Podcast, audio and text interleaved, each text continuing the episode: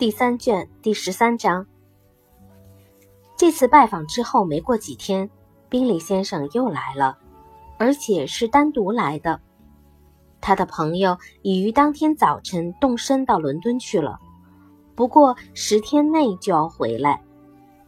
他在主人家坐了一个多钟头，显得异常高兴。贝内的太太留他吃饭，他一再表示歉意，说他已经另有约会。你下次来的时候，贝内特太太说，希望能赏赏脸。宾利说他随时都乐意登门拜访，只要他肯恩准，他一有机会就来拜望他们。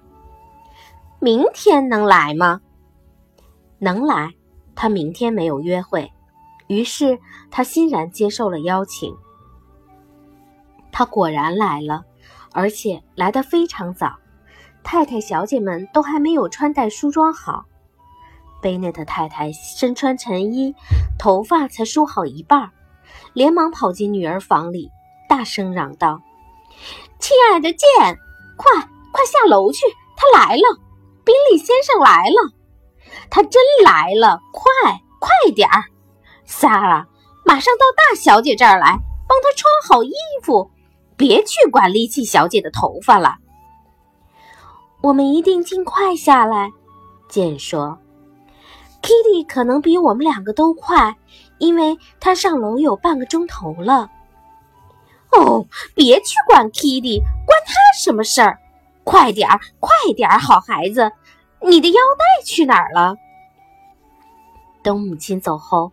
见说什么也不肯一个人下楼，非要一个妹妹陪着他不可。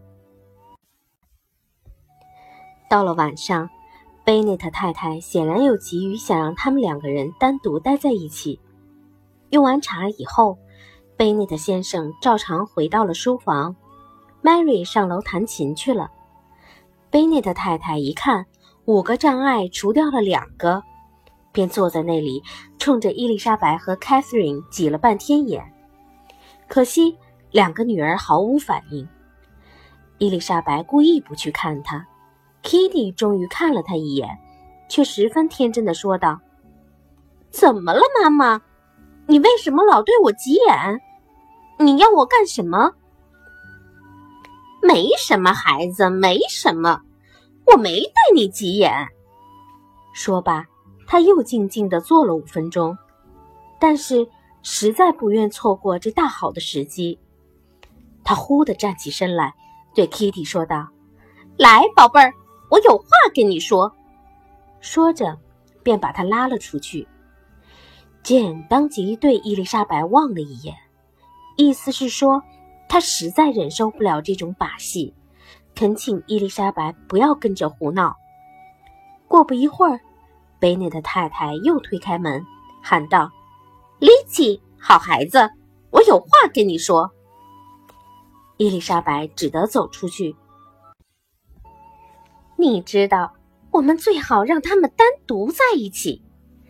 他一走进走廊，母亲便说道：“Kitty 和我要到楼上我的梳妆室里。”伊丽莎白也不跟母亲争辩，只是一声不响地待在走廊里。等母亲和 Kitty 走的看不见了，才又回到了客厅。贝内的太太这天的招数并不灵验，宾利样样都讨人喜欢，只可惜没有向他女儿求爱。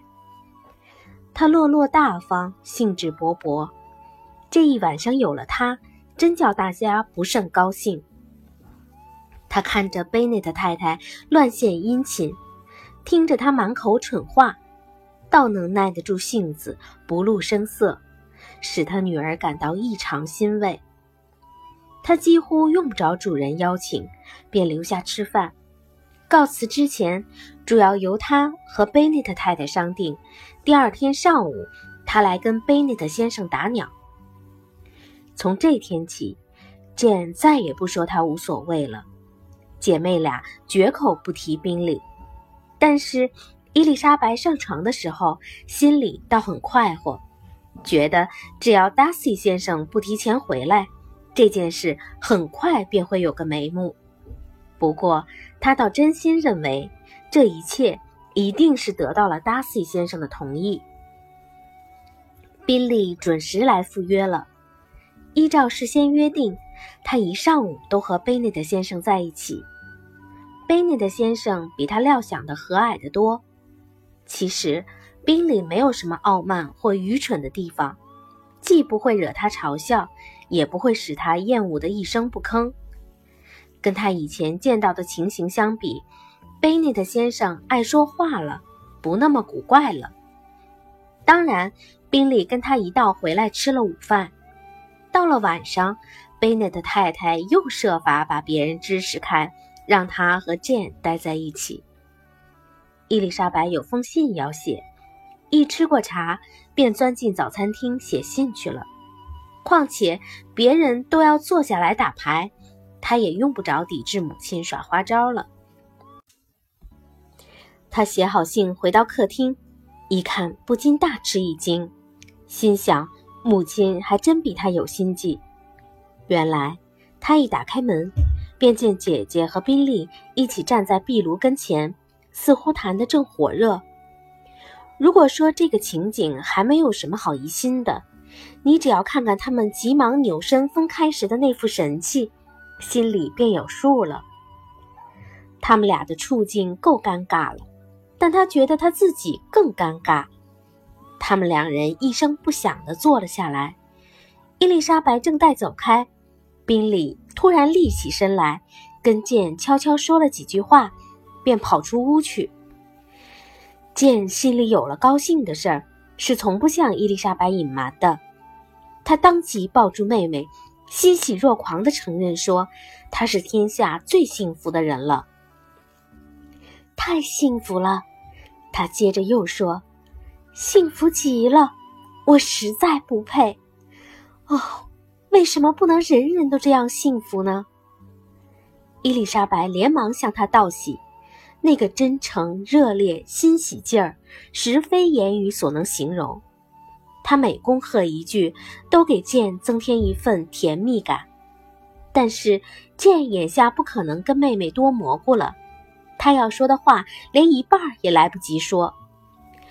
我得马上上去见妈妈，他大声说道：“我绝不能辜负了她的亲切关怀，绝不能让她从别人嘴里得知这件事儿。”宾利找爸爸去了。哦，丽奇，家里人听到这消息该有多高兴啊！我怎么受得了这满怀的幸福？说罢。他便急急忙忙跑到母亲那里，只见他早已解散了排场，正和 Kitty 在楼上坐着。伊丽莎白一个人待在那里，想到几个月来家里人一直在为这桩事儿烦神担心，而如今事情终于一下子迎刃而解了，便禁不住笑了。这，他心想。就是他那位朋友煞费心机的结局，也是他那位妹妹自欺欺人的结局。这是个最幸福、最完美、最合理的结局。不一会儿功夫，宾利来到他这里，因为他与贝内特先生谈的既简短，又卓有成效。你姐姐哪儿去了？他一打开门，便急忙问道。在楼上，我妈妈那里可能马上就会下来。宾利随即关上门，走到他跟前，以便接受姨妹的亲切祝贺。伊丽莎白真心诚意地表示，她对他们的姻缘感到欣喜。两人十分热烈地握了握手，然后伊丽莎白只听得他讲起她如何幸福，见如何十全十美。一直讲到见下楼为止。虽然他是从恋人的角度说这些话的，但是伊丽莎白深信他的幸福期望完全是合情合理的，因为剑聪颖绝伦，脾气更是好的无与伦比，而且两人也情趣相投，这都是幸福的基础。这天晚上，大家都异常高兴。贝内特小姐因为心里得意，脸上也显得越发艳丽夺目，看上去比往常更加漂亮。Kitty 嗤笑不已，希望这样的幸运赶快轮到自己头上。贝内的太太同宾利谈了半个钟头之久，尽管一再首肯，连声赞许，但是仍然觉得不能尽意。贝内的先生跟大家一道吃晚饭的时候，他的言谈举止表明，他还真感到高兴。不过，客人告辞之前，他却只字未提这件事儿。等客人一走，他连忙转向女儿说道：“见。”恭喜你，你将成为一个十分幸福的女人。简立即走到他跟前，吻了吻他，感谢他的好意。你是一个好孩子，父亲答道。我想起来真感到高兴，你这么美满的解决了终身大事。我相信你们一定会相亲相爱，你们的性格十分接近。你们两个人都很随和，因此什么事儿也拿不定主意。你们那么宽容，各个佣人都要欺负你们；你们又那么慷慨，总要落得入不敷出。但愿不会如此，我可不能容忍自己在钱财上大手大脚，或是漫不经心。入不敷出，亲爱的贝内特先生，太太说道。这是什么话？他每年有四五千镑的收入，兴许还不止呢。接着又对女儿说：“哦，亲爱的简，我太高兴了！今天晚上休想合眼，我早就知道会这样。我总说，迟早会有这么一天。我一向认为你不会白白长得这么美。我记得。”他去年刚到赫德福德郡的时候，我一看见他，就觉得你们可能结成一对儿。哦，真没见过像他这么漂亮的小伙子。贝内特太太早把威克姆和莉迪亚忘了个精光，剑成为他最宠爱的女儿。眼下别人他一个也不放在心上。几个妹妹马上向姐姐提出要求，希望将来能给他们点好处。Mary 请求享用内瑟菲尔德的书房，Kitty 再三恳求，每年冬天能在那里举办几次舞会。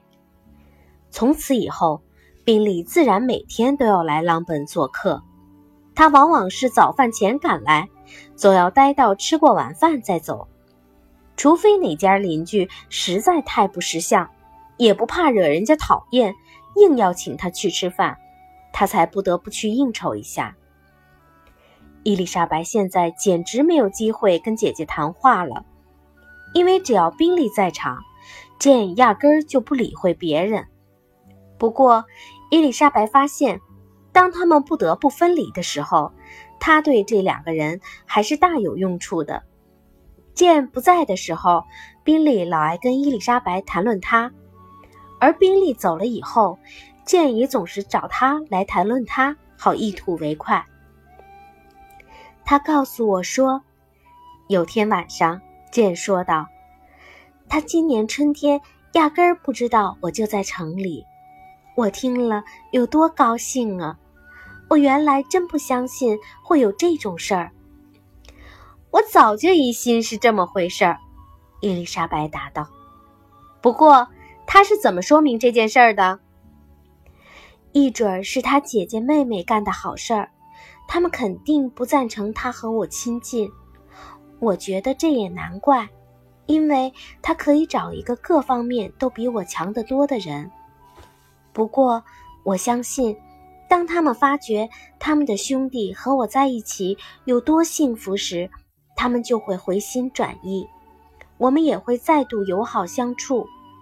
不过，绝不可能像以前那样亲密了。这是我平生听你说出的最没有气量的一句话，伊丽莎白说道。好心的姑娘，说真的，要是看到你再去受宾利小姐虚情假意的骗，那可真要把我气死了。丽奇，你能相信吗？他去年十一月到城里去的时候，的确很爱我。后来只是听人家说我不喜欢他，居然就再也不回来了。当然，他犯了个小错误，不过那是因为他太谦虚了。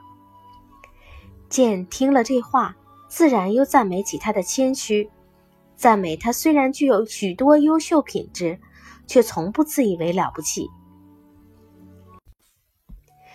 伊丽莎白欣喜地发现。